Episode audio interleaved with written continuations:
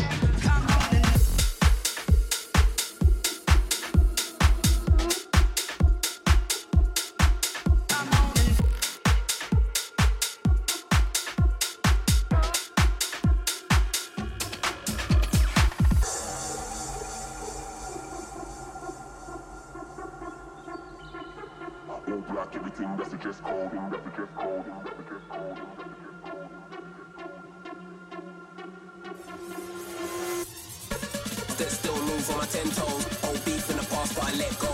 Got the painting, and I know your friend knows. All black, everything, that's the dress code. That's the dress code. That's the dress code. That's the dress code. That's the dress code. Gold, gold, gold. All black, everything, that's the dress.